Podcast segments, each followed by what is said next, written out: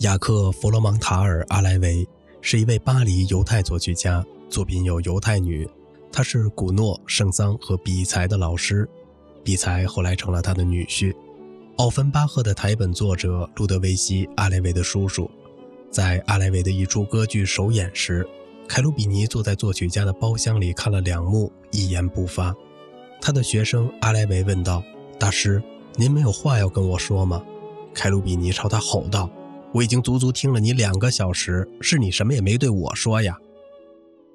奥博坐在钢琴前，弹了一首新写的辉煌的进行曲，在座的每个人都兴致勃勃。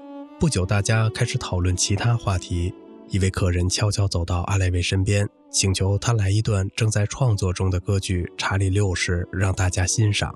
大师很亲切地同意了，并坐到钢琴前。但是他并没有弹任何自己的作品，而是凭着惊人的记忆力，原封不动地重复了刚才奥伯弹过的精彩的进行曲。